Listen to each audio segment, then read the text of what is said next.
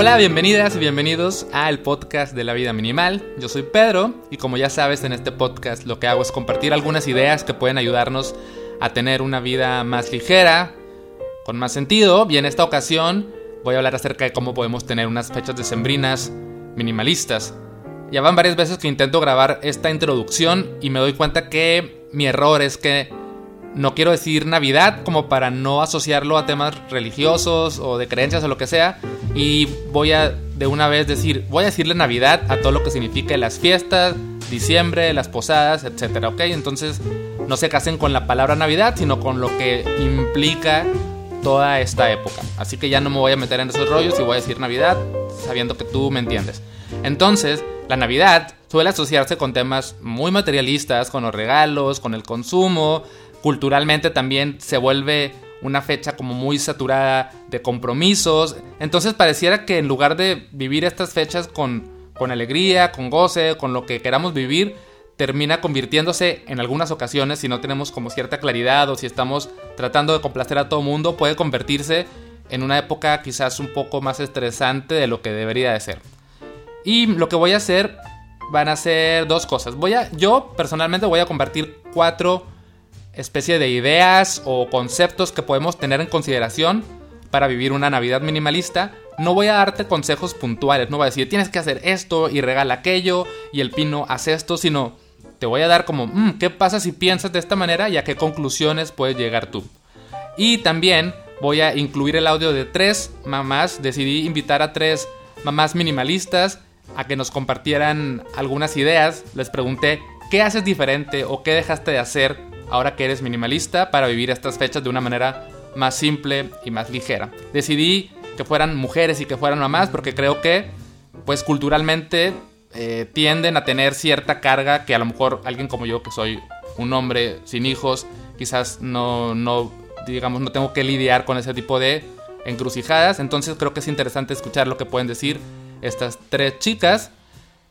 Y bueno, ahora sí, rápidamente antes de entrar al tema, quiero recordarte que tengo cursos online que he hecho con mucho amor, que son cursos que están ya disponibles en internet, los pagas una vez, tienes acceso a videos, herramientas, reflexiones, ejercicios que yo preparé para ti y que pueden ayudarte a vivir de una manera más simple y más ligera. Tengo un curso que se llama A Soltar, que es un micro curso que puedes tomar en una hora y otro curso un poquito más largo que se llama Del caos a la calma. Te invito a que los revises, a que si te interesan los tomes, creo que te pueden ayudar. Y puedes encontrar esta información en lavidaminimal.com diagonal cursos o puedes ir a la descripción de este episodio y ahí vas a encontrar la liga. Ahora sí, empecemos con este tema de la Navidad minimalista.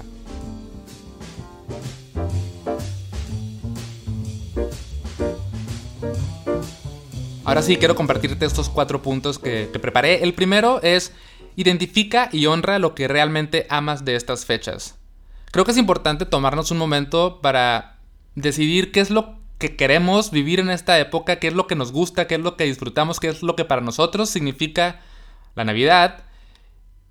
Tener muy claro eso y ver cómo podemos protegerlo, cómo podemos realmente honrar eso y no dejarnos arrastrar por lo que otras personas esperan de nosotros, por lo que comercialmente se nos quiere vender como que es la Navidad y decir, bueno, es que para mí eso significa y yo lo voy a vivir de esta manera y voy a tratar de no salirme de ese camino, ¿no? Obviamente no siendo súper rígidos ni que ni tratar de controlarlo todo, sino tener claridad en qué, qué significa para mí esto. Por ejemplo, en mi caso siempre he dicho que para mí es estar en casa, es descanso, es desconexión, es ver películas, es estar en pijamas, de repente hasta casi todo el día, ¿no? Entonces es este momento como de, de confort, de estar en casa y para mí eso significa, y si de repente hay algo que me va a sacar de eso y no es necesario y no es prioritario, trato de, de no dejarme arrastrar como por ese impulso de, de, no sé, si de querer cumplir o lo que sea.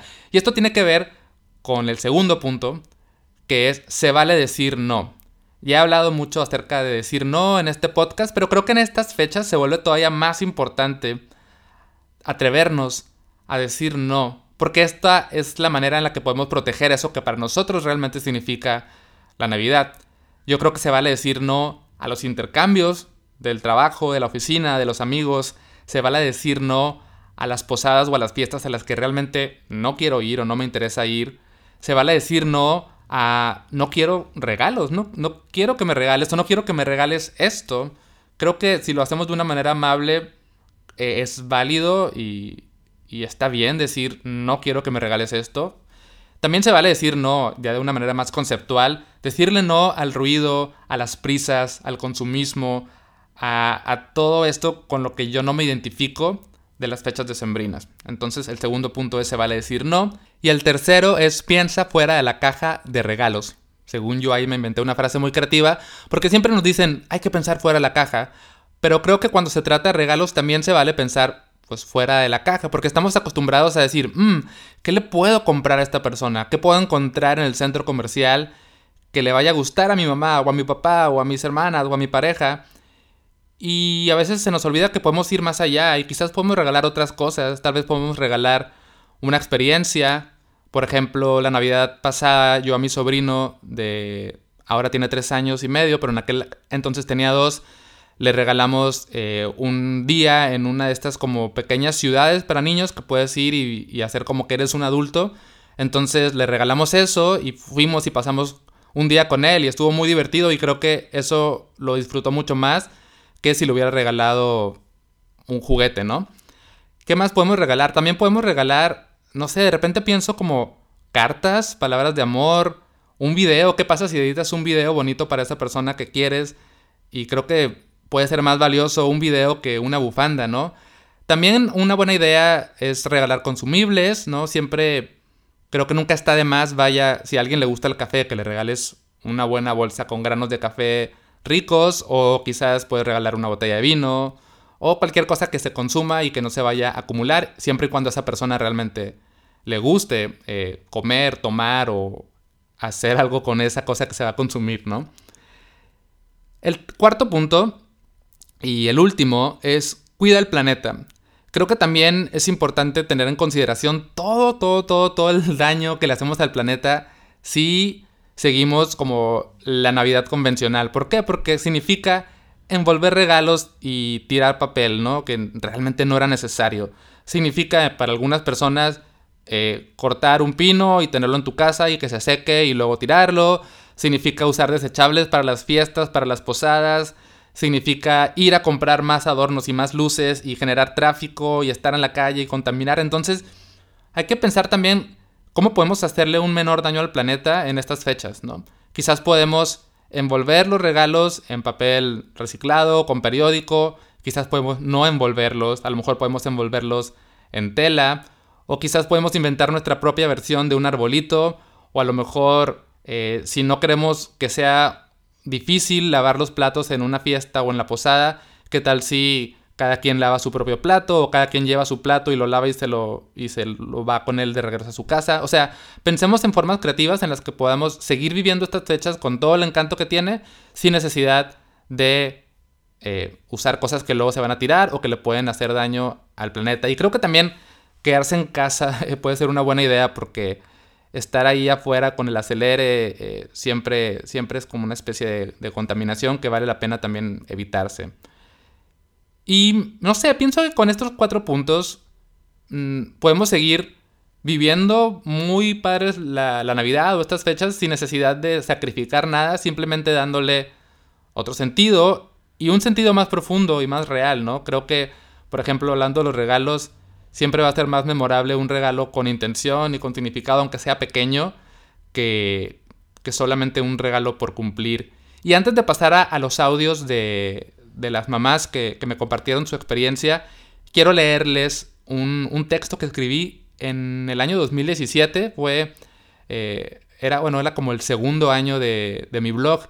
Y creo que sigues, me sigue gustando, entonces les voy a leer este texto que habla justamente sobre eh, el tema de los regalos en, en Navidad. Aquí va.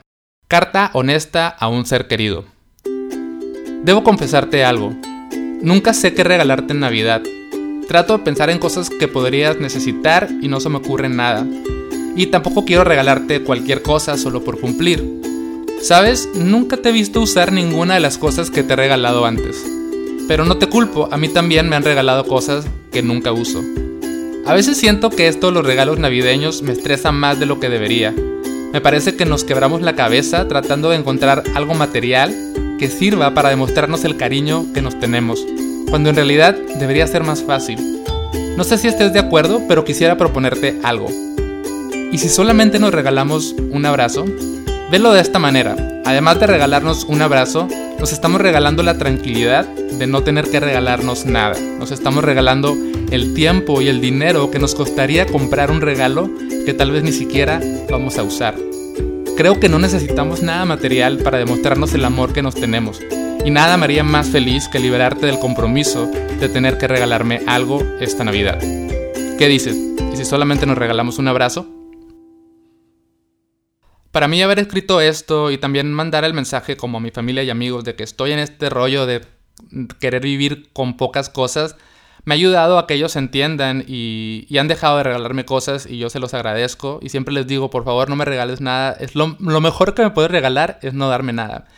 Y ellos saben que estamos bien así, yo a veces tampoco les regalo nada o les regalo algo muy pequeño y significativo como una carta o algo así.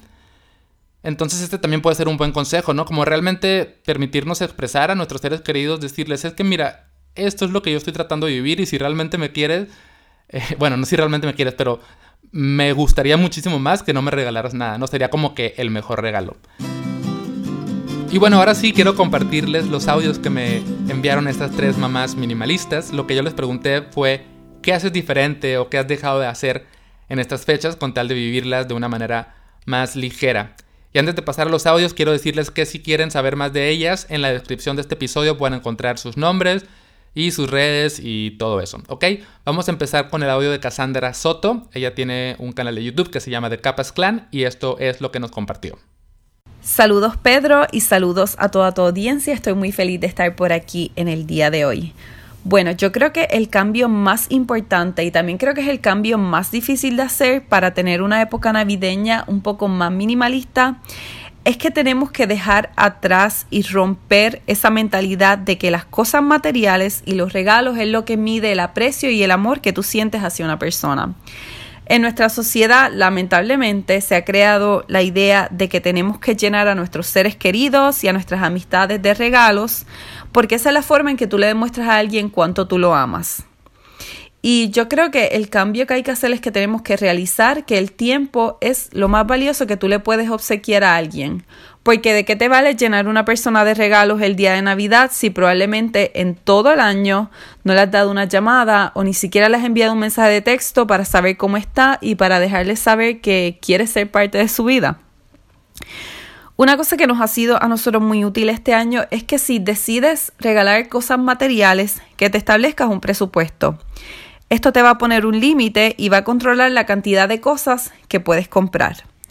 Y decidimos hacer esto porque el año pasado mi hijo, que en ese momento tenía un año y seis meses, tenía tantos y tantos regalos debajo del árbol que llegó el momento que él se veía completamente agobiado y hasta perdió el interés y la diversión en continuar abriendo los regalos. Y en ese momento yo me di cuenta que había que hacer un cambio. Este año, como tenemos un presupuesto establecido, mamá y papá le van a dejar solamente dos regalos debajo del árbol. Y con esto vuelvo al primer punto de que la sociedad nos ha establecido y nos ha hecho creer a nosotros que como padres tenemos que llenar a nuestros hijos de regalos porque esa es la forma que le demostramos a ellos el amor que tenemos hacia ellos. Cuando en realidad nuestros hijos lo que necesitan es de nuestro tiempo y nuestra atención. Y otra cosa que creo que es útil mencionar es que podemos obsequiar experiencias en lugar de regalos. Antes mi esposo y yo nos regalábamos para todas las épocas, cumpleaños, navidades, aniversario. Y llegó el momento que honestamente no sabíamos qué más regalarnos porque lo teníamos todo. Ahora en lugar de regalarnos cosas materiales, decidimos utilizar ese dinero y vamos a comer a un buen restaurante o hacemos alguna actividad que nos involucre a nosotros cuatro como familia. Y el mensaje que quiero compartir es que el tiempo es lo más valioso que tú le puedes obsequiar a una persona. Es lo único que tú puedes dar que no se puede devolver. Y te invito a que en esta época navideña, en lugar de dar cosas materiales, Ve y visita a ese ser querido, invita a esa amiga a tomarse una taza de café. Siéntate si tienes familia eh, fuera del país y dales una llamada por FaceTime y dale de tu tiempo. que al fin y al cabo es lo más valioso y lo único que no se puede regresar. Ahora escuchemos el audio de Lilifer. Ella tiene un proyecto que se llama Native Mama, es mamá Waldorf, vive en un lugar hermoso, creo que es por Jalisco. Y bueno, esto es lo que nos dice Lilifer. Pues ve, Pedro, este año eh, hice un cambio interesante. En vez de comprar un pino normal, ahora lo que hice fue agarrar un romero como de un metro de nuestro vivero y lo corté como en forma de pino y lo pusimos con el significado del pino en nuestra casa. Y fue muy bonito darme cuenta que la experiencia de poner el pino era la misma sin importar el tamaño o si realmente era un pino, sino era como el, el ambiente que tuve ahí con mis hijos fue, fue igual de mágico y de especial que todos los años. Le pusimos lucecitas LED chiquitas para que se viera como muy muy simple y muy lindo. Y también pues algunos adornos que ahí teníamos vintage y esas cosas que nos gustan y que todo ya lo teníamos. Y se ve súper lindo, súper lindo, muy original. Y pues eso, era más la experiencia del pino. Entonces yo que soy muy navideña me di cuenta que el comprar un pino no es necesario, sino buscar las opciones que se acomoden como en esa Navidad a ti para seguir teniendo como esa experiencia si te gusta tenerla. Otra cosa que ya hemos hecho otras Navidades y cada vez la he como mm, hecho mejor o fortalecido más es el tema de sugerir los regalos. Nosotros empezamos a sugerir qué es lo que queremos que nos regalen y pedimos a la gente que nos sugiera qué es lo que quieren que les regalemos. Para las dos partes, eh, tanto para nosotros como para ellos, creo que les regalas mucho a veces no regalándoles. Y es que cuando nos cambiamos a la casa rodante me di cuenta que lo que nos quedamos fue lo que elegimos y lo que dejamos ir fue lo que no elegimos y mucho de eso fueron regalos. La gente, me incluyo, suponemos que a veces la gente va a ser feliz con algo que damos sin preguntar y a veces no es eso, es otra cosa y nos podemos ahorrar mucho tiempo, dinero e inclusive estrés por pensar en un regalo y mejor llegar y preguntar. Creo que es un hábito que aún, aún hay que pulir en la sociedad, pero vale mucho. Entonces, inclusive cuando yo veo que no puedo regalar algo que alguien desea o no cumplo su expectativa, inclusive ya no doy regalo. Y sé que también estoy regalando algo muy bueno. Y por último vamos a escuchar el audio de María Fernanda. Ella es autora del blog elcolibrizurdo.com, donde también comparte su experiencia con el minimalismo. Aquí va el audio de Marifer. Eh, ¿Qué cosas he dejado de hacer o qué cosas he cambiado en estas fiestas navideñas para, para, tener una vida más simple y más sencilla y más intencional. Eh, yo crecí en una familia donde no se utilizaban ni los intercambios ni los regalos porque mi abuelo decía que, bueno, él era muy creyente y decía que si nos focalizábamos en eso íbamos a perder el verdadero sentido de la Navidad. Entonces lo que sí había era una gran cena donde nos reuníamos toda la familia, cantábamos, jugábamos, bailábamos.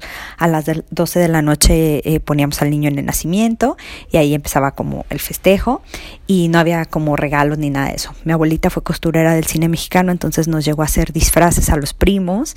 Eh, mi abuelo nos colgaba piñatitas en el árbol con dinero y no la entonces era más un bolo que un regalo, pero ni nuestros tíos nos daban cosas, ni, ni había intercambios entre adultos, ni nada de eso.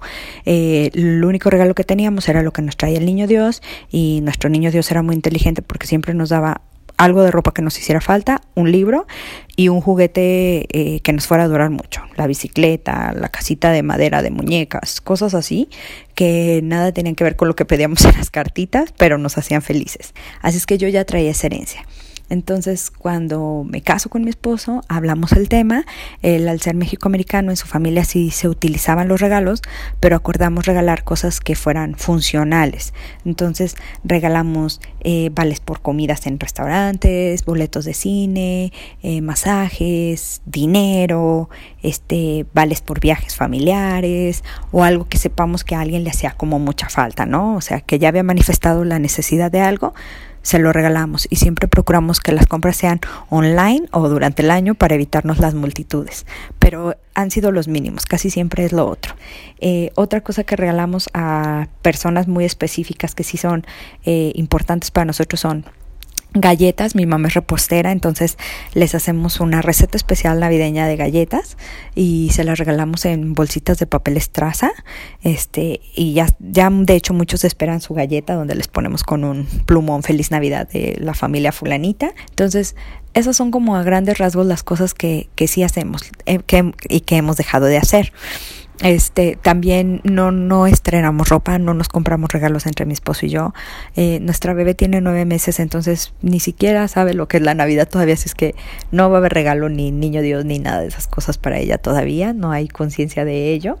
Eh, lo que sí hicimos fue lo que hacemos cada año, rentamos un pino en, una, en un rancho aquí en Jalisco, nos lo traen más o menos en estas fechas y se lo llevan pasando reyes y lo cuidamos. El pino no lo traen en la macetita, lo cuidamos, lo adornamos y lo regresamos y lo reforestan. Así es, así es que no hay ni siquiera como una sensación de, de que dañamos la ecología, pero sí tenemos el espíritu navideño en casa.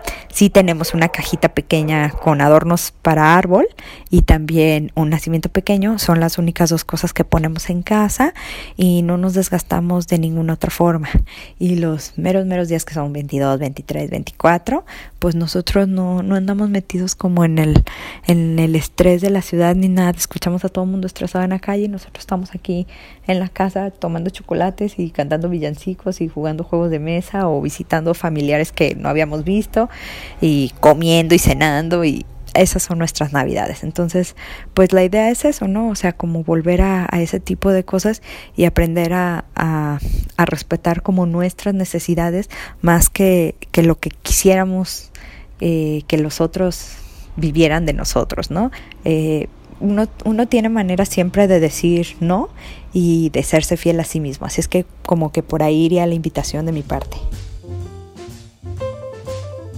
Espero que te sirvan estos consejos, estas experiencias que nos comparten Cassandra, Lilifer y María Fernanda. Agradezco también a ellas por haberlas compartido conmigo.